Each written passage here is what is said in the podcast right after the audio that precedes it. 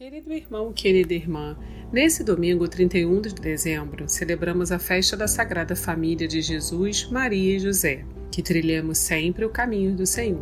No Evangelho desse domingo, escrito por São Lucas, vemos a apresentação do menino Jesus no templo, onde é profetizado sobre o menino nas palavras do velho Simeão, e na alegria da profetisa Ana, que conta a todos sobre aquela criança que veio ser apresentada. Assim, Simeão fala sobre Jesus ser aquele que revelará os pensamentos de muitos corações. Se você deseja conhecer um pouco mais do Menino Jesus, escute a seguir a homilia dominical realizada pelo nosso pároco, Padre Antônio José. Se quiser, compartilhe com alguém querido. Você pode trazer consolo de Deus a um coração distante dele. Deus abençoe muito você e sua família. E um abraço dos seus irmãos da paróquia Nossa Senhora de Fátima, Rainha de Todos os Santos. O Senhor esteja convosco. Ele está no meio de nós. Proclamação do Evangelho de Jesus Cristo, segundo Lucas. Glória a vós, Senhor. Quando se completaram os dias para a purificação da mãe e do filho, conforme a lei de Moisés, Maria e José levaram Jesus a Jerusalém, a fim de apresentá-lo ao Senhor. Conforme está escrito na lei do Senhor, todo primogênito do sexo masculino deve ser consagrado ao Senhor. Foram também oferecer o sacrifício, um par de rolas ou dois pombinhos, como está ordenado na lei do Senhor. Em Jerusalém havia um homem chamado Simeão, o qual era justo e piedoso e esperava a consolação do povo de Israel. O Espírito Santo estava com ele e lhe havia anunciado que não morreria antes de ver o Messias que vem do Senhor. Movido pelo Espírito, Simeão veio ao templo quando os pais trouxeram o menino Jesus para cumprir o que a lei ordenava, Simeão tomou o menino nos braços e bendisse a Deus.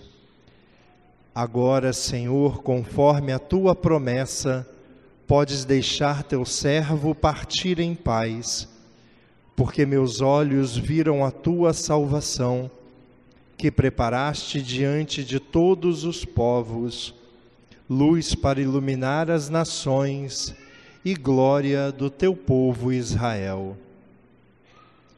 O pai e a mãe de Jesus estavam admirados com o que diziam a respeito dele. Simeão os abençoou e disse a Maria, a mãe de Jesus: Este menino vai ser causa tanto de queda como de reerguimento para muitos em Israel. Ele será um sinal de contradição. Assim serão revelados os pensamentos de muitos corações. Quanto a ti, uma espada te trespassará a alma. Havia também uma profetisa chamada Ana, filha de Fanuel, da tribo de Azer era de idade muito avançada, quando jovem, tinha sido casada e vivera sete anos com o marido. Depois ficara viúva e agora já estava com 84 anos. Não saía do templo dia e noite servindo a Deus com jejuns e, e corações. Ana chegou nesse momento e pôs-se a louvar a Deus e a falar do menino a todos que esperavam a libertação de Jerusalém, depois de cumprirem tudo conforme a lei do Senhor. Voltaram a Galiléia para Nazaré, sua cidade. O menino crescia e tornava-se forte, cheio de sabedoria, e a graça de Deus estava com ele. Palavra da salvação. Glória a vós, Senhor. Irmãos queridos, nessa semana, nessa oitava do Natal, a igreja sempre convida a gente a celebrar a Sagrada Família de Jesus, Maria e José. E não pode ser de outro jeito, a gente acaba lembrando da família da gente, da nossa Sagrada Família, e a gente reza por eles, e a gente talvez repense algumas coisas que é, a gente fez durante o ano, que talvez não tenham dado muito certo, e a gente pode, quem sabe, tentar de outra maneira. A festa de hoje também é uma chance para a gente repensar um pouco o jeito como a gente cuida da família da gente, o jeito como a gente vive junto, pode melhorar um pouquinho é, a palavra de Deus que nós ouvimos hoje é cheia de dicas boas demais, para quem sabe é, nos ajudar a, arrumar um pouquinho melhor a nossa convivência em casa. É, viver junto não é uma coisa fácil. É, viver debaixo do mesmo teto é uma coisa, né? é, podem morar numa mesma casa três, quatro pessoas e ainda assim não conviver, ou seja, elas, elas não compartilham a vida delas. Conviver é um desafio bom. E a palavra de Deus vem em socorro da gente para nos ensinar é, a dar passos na medida certa, para que a gente não atropele as pessoas que a gente ama, para que a gente não perca chances, oportunidades. O trechinho que mais me chamou a atenção hoje foi a segunda leitura, que é um pedacinho ou um pedação da carta de São Paulo aos Colossenses. Nesse trechinho, a palavra de Deus dá uma direção segura para a gente, para a gente conviver melhor. O apóstolo Paulo começa dizendo assim: Irmãos, revistam-se, revistam-se de bondade, de misericórdia, revistam-se de mansidão e paciência.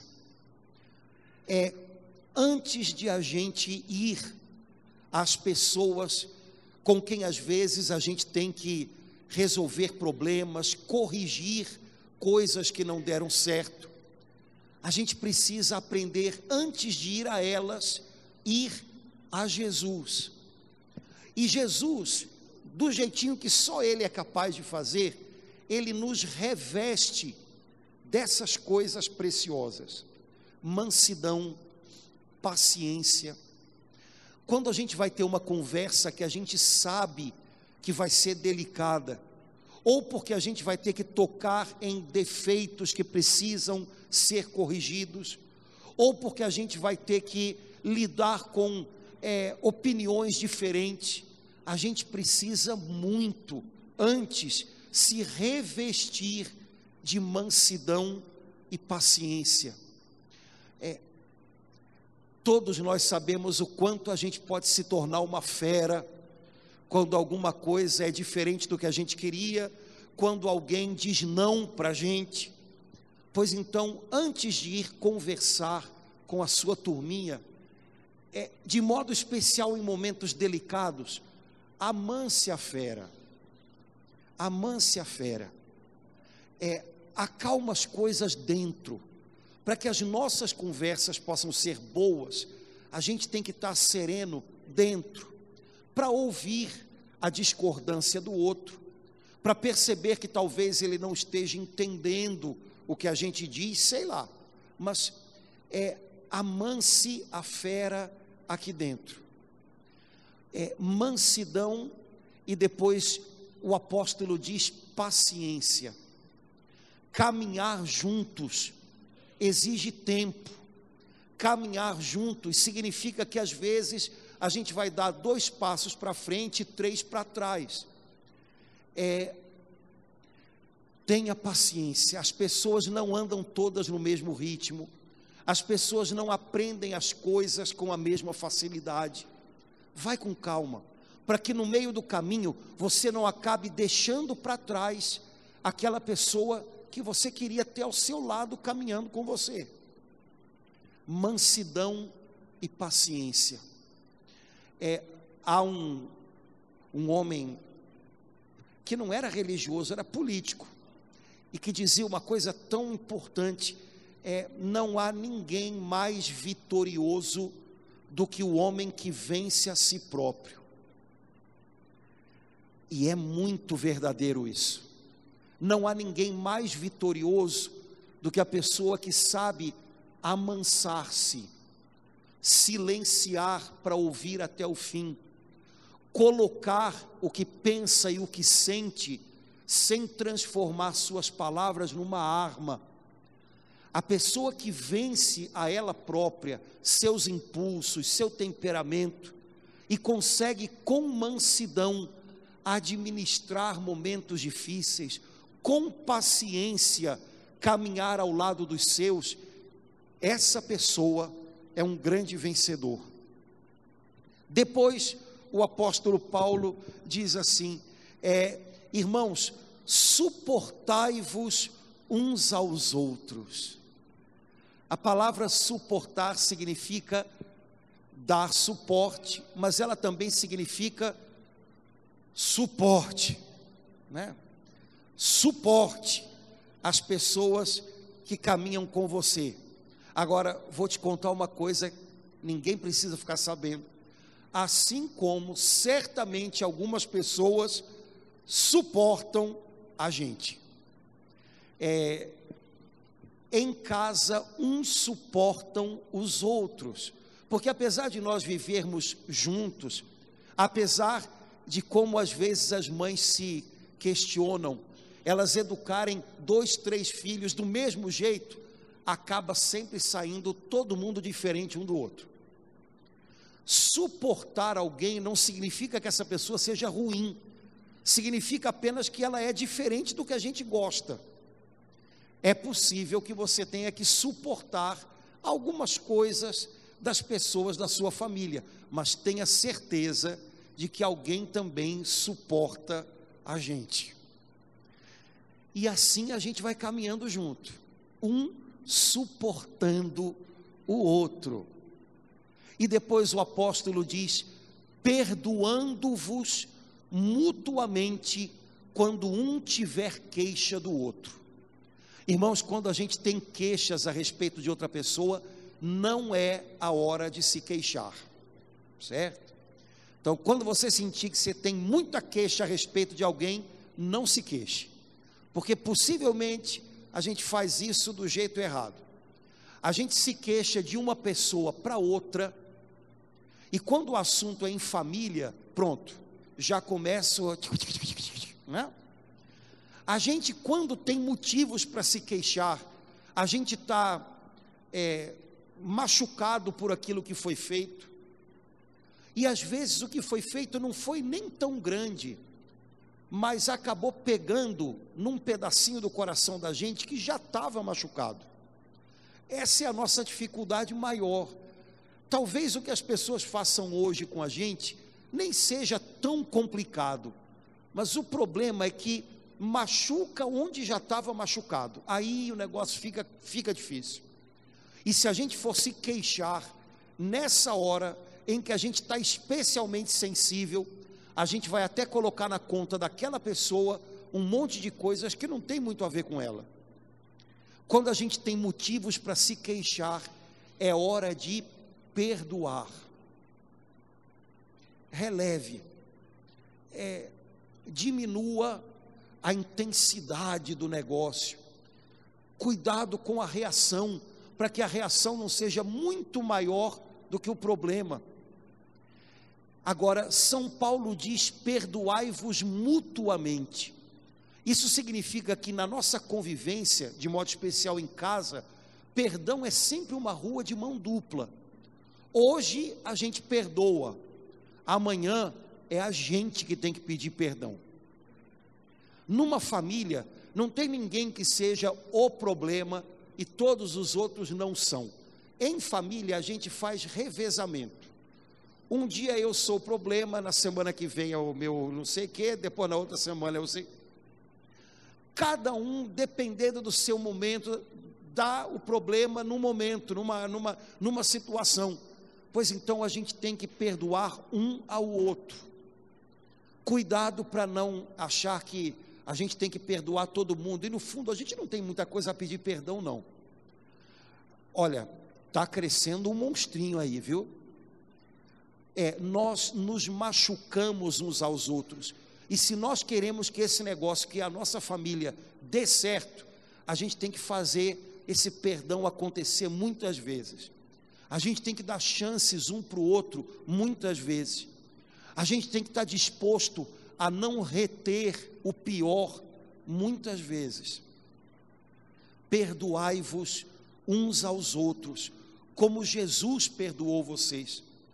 Na hora da queixa, cuidado para não exagerar a dose, espera, reze pela pessoa que talvez tenha ferido você, leve ela ao Senhor, no momento certo, com a fera amansada, converse, mas perdão é o que não pode faltar.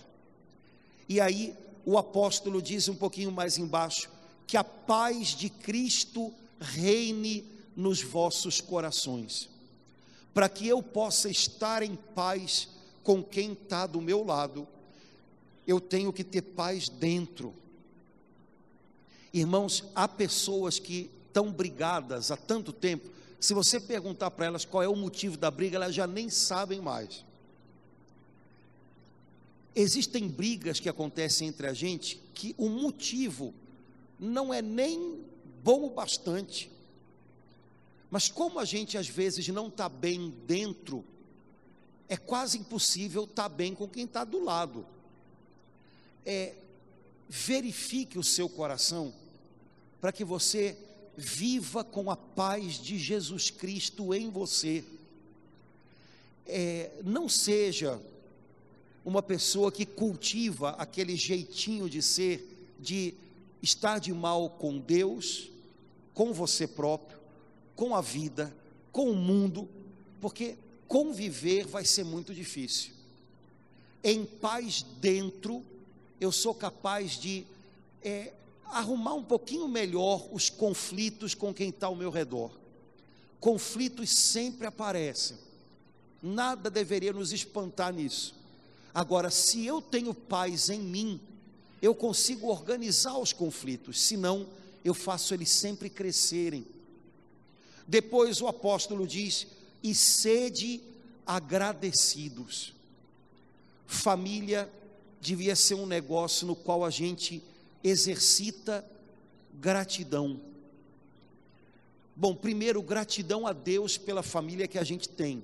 A gente já está no dia 31 de dezembro, eu não sei se esse ano você já agradeceu a Deus pela sua família ou só reclamou dela com Deus, né? Há pessoas que vêm muito à igreja para rezar pela família, mas a oração é sempre essa: Senhor, dá um jeito neles. Senhor, essa família está acabando comigo. Senhor, o que, que eu fiz para merecer uma família assim? Meu Deus do céu, eu não aguento mais. Meu Deus, me ajuda para não fugir. A minha vontade era desaparecer e ir para o Himalaia. Certo, hoje já é 31 de dezembro. Você já reclamou bastante. Tudo bem. Tem gente que, se não reclamar, meu amigo, morre. Agora, você já agradeceu? Porque não é a melhor do mundo, eu tenho certeza, mas é a sua família. É a turminha que caminha com você, é a turminha que às vezes suporta você. É a turminha que perdoa você. É a turminha com quem você aprende algumas coisas importantes. Senhor, obrigado pela minha família, do jeitinho que ela é eu às vezes exijo demais dela e eu fico sonhando uma família perfeita que não existe. Obrigado pela minha família. Obrigado porque esse ano, no meio de tanta complicação, a gente conseguiu continuar junto. A gente venceu umas coisas juntos que foi difícil, viu? Obrigado, Senhor. Gratidão a Deus pela família da gente. E depois, gratidão às pessoas que estão ao nosso lado. Irmãos, dizer obrigado não é nem sinal de fraqueza, né? Ou então achar que tudo é por obrigação, a gente não precisa dizer obrigado. Eita ferro. Você não precisa dizer obrigado dizendo obrigado. Você pode fazer isso de mil maneiras diferentes, mas tendo palavras que animem, que encorajem quem está pertinho de você. Gratidão é algo que a gente pode mostrar de muitos modos. De modo particular, encorajando quem está do nosso lado. Que bom que você está aqui, que bom que a gente está junto nessa.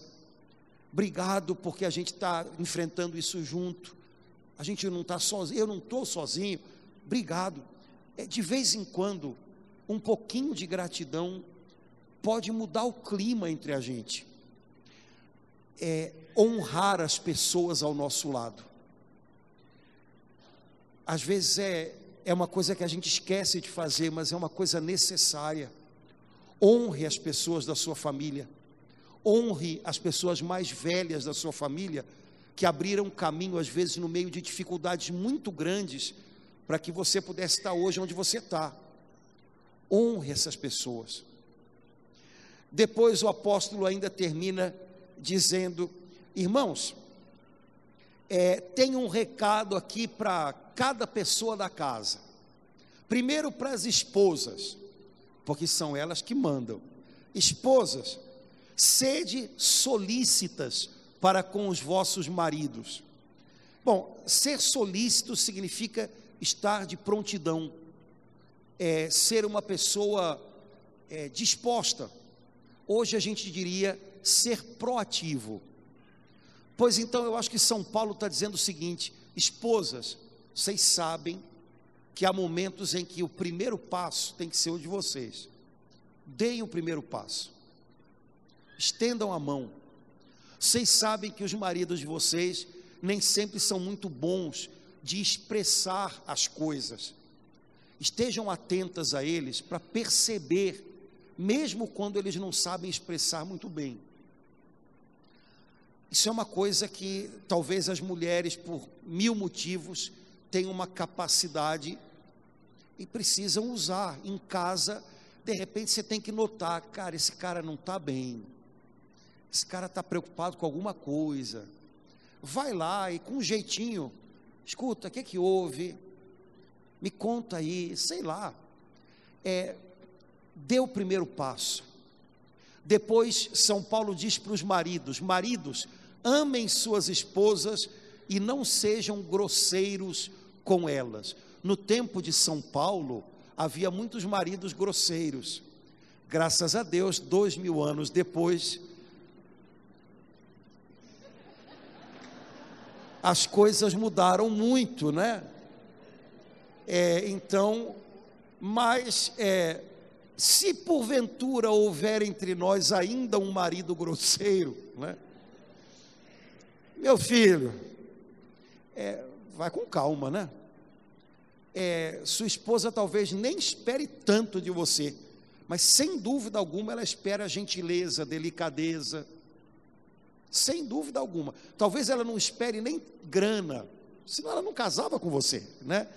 Mas, olha, eu acredito que ela espere um pouquinho de é, atenção, valorize um pouquinho a, o que ela faz, né? Sei lá. É, não sejam grosseiros com suas esposas, maridos. Tratem-nas bem, com respeito. É sua esposa, possivelmente a mãe dos seus filhos. Respeite. Depois, São Paulo fala para os filhos: Filhos, obedeçam seus pais em tudo. É claro que obedecer os pais com 10 anos é uma coisa, obedecer os pais com 17 é outra. Filhos vão crescendo, os pais têm que ir aprendendo a ser pais de filhos que estão crescendo. Agora, existe um princípio que não pode ser rompido. Seu pai e sua mãe são seu pai e sua mãe, e isso não muda. É, então, não é uma questão só de idade, não é uma questão deles serem assim ou assado.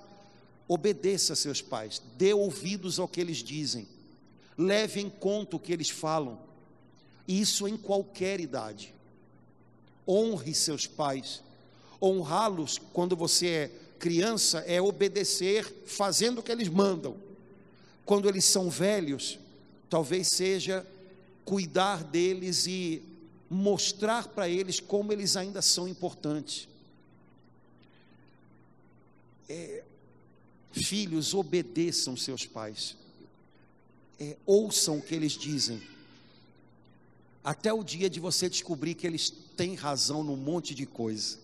Esse é o dia da vingança da mãe, né? A mãe passa a vida dizendo para a filha, principalmente, que relacionamento de mãe e filha, todo mundo sabe que é um negócio altamente, né?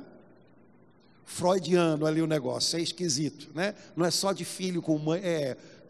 E aí a mãe vive, a, a filha, é o que ela mais escuta. Quando você for mãe, você vai ver. É praticamente uma praga isso, né? Quando você for mãe, você vai ver. E um dia a filha vê, né? Ela vira mãe e ela vê. E aí ela vai, é mãe, bem que você falou, bem que você tinha razão. Nesse dia a mãe pode morrer tranquila. Porque mãe é um bicho que adora ter razão, né? Então quando a filha diz para ela, mãe, você tinha razão. Pronto, né? Como Simeão, posso ir em paz, Senhor. Estou bem, estou bem. É, filhos, levem em conta seus pais, ainda de modo especial num mundo que não valoriza isso, porque está rompendo, rompendo a lógica de Deus para a relação de pais e filhos. Então, quem organiza a vida de família de um, uma família cristã não é a internet, não é a emissora de TV, não é o governo, é o Evangelho de Jesus, combinado? A partir dos pais, isso tem que ficar claro em casa. Aqui, a lei que a gente segue é esta. Então, aqui a gente se move deste jeito. E isso tem que ficar claro depois para os filhos. Se os pais deixarem claro, vai ficar. Né? Não, porque não, hoje não é assim. Fica na tua, moleque, e ouça seus pais. Mais do que você ouve seus colegas. E depois São Paulo diz para os pais: pais, não exagerem na dose com os filhos, para não exasperá-los de maneira que eles desanimem. Há pais que às vezes têm um grau de cobrança com os filhos, ou então parece que tudo na vida dos filhos se resume às notas deles, que dão a impressão para o filho que ele está numa eterna prova. Esse garoto, essa menina, em algum momento vai cansar. E quando a gente cansa, a gente desanima. Então, pais e mães, ajudem seus filhos a crescer. É preciso repreendê-los sem dúvida alguma é preciso é, apontar um caminho para eles, é, mas esse caminho é um caminho bom. Então, aponte o caminho para os seus filhos como algo bom para eles, não como uma marreta que de vez em quando você pega para pôr, né? É, ajude seus filhos a crescer, é, a botar para fora o potencial que eles têm. De vez em quando vá lá e pode uma coisa ou outra para eles crescerem melhor. Mas você não pode passar todo o tempo podando os filhos eles vão desanimar. Irmãos, é, São Paulo falou para esposas, maridos, pais, filhos, como que para dizer: olha, numa família, ninguém sozinho é a solução. Aliás, tire essa, esse fardo dos seus ombros, né? Você não é a solução para sua família, até porque sua família não é necessariamente um problema. Agora, se cada um de nós, no pedacinho que Deus nos deu, tentar é, lembrar dessas coisas e fazer a sua parte, há uma grande chance de que isso vá dar certo. Porque família é um negócio que foi sonhado por Deus.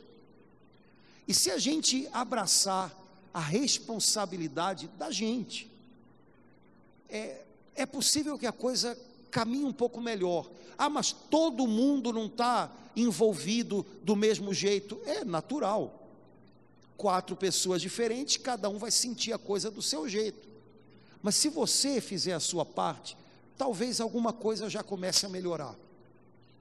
Se você, de repente, como pai ou mãe, começar a estar com o seu filho, não só nos momentos em que é preciso dar bronca, mas também nos momentos em que é possível brincar ou falar de coisas positivas, já vai melhorar alguma coisa. Se você, como marido, começar a vigiar para não ser grosseiro com a sua esposa, não resolve tudo, mas alguma coisa que estava ali tensa, já vai um pouquinho melhor. Se você, esposa, de repente começa a ficar um pouco mais atenta para o seu marido e perceber um pouquinho, e não ficar cobrando dele que ele fale, mas mostrar para ele: olha, eu estou vendo que você não está legal, eu estou aqui, tá? De repente alguma coisa sai dali, o cara se anima a dizer, a, a se expressar um pouco melhor. É, irmãos, e isso vai a vida toda, porque isso não é uma coisa que a gente resolve e pronto. Isso são coisas que a gente vai vivendo e caminhando até o fim. Há momentos em que vai estar tudo bem mais gostoso, curta esses momentos, lembre deles na hora difícil, quando ela chegar. Há momentos em que as coisas vão estar um pouquinho mais complicadas, a gente vai estar talvez tendo dificuldade para se entender. Perdoe, tenha paciência. Os momentos ruins também passam, viu? Mas não desista da sua família. É, pode não ser a melhor do mundo, mas Deus confiou ela a você. É, faça algo por ela.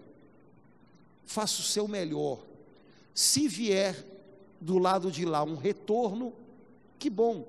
Se não vier, você sabe que entre você e Deus a coisa está indo bem. E isso já é um bom motivo para a gente ficar sereno.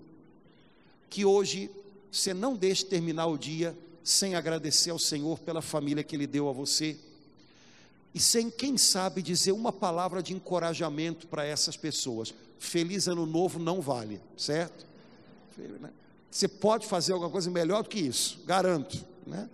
Mas que não, não acabe o ano sem que a gente dê uma palavra para botar um pouco para frente as pessoas ao nosso lado, porque afinal de contas, irmãos, só ouvir crítica e reclamação desanima qualquer um, não é só os filhos, não, qualquer um.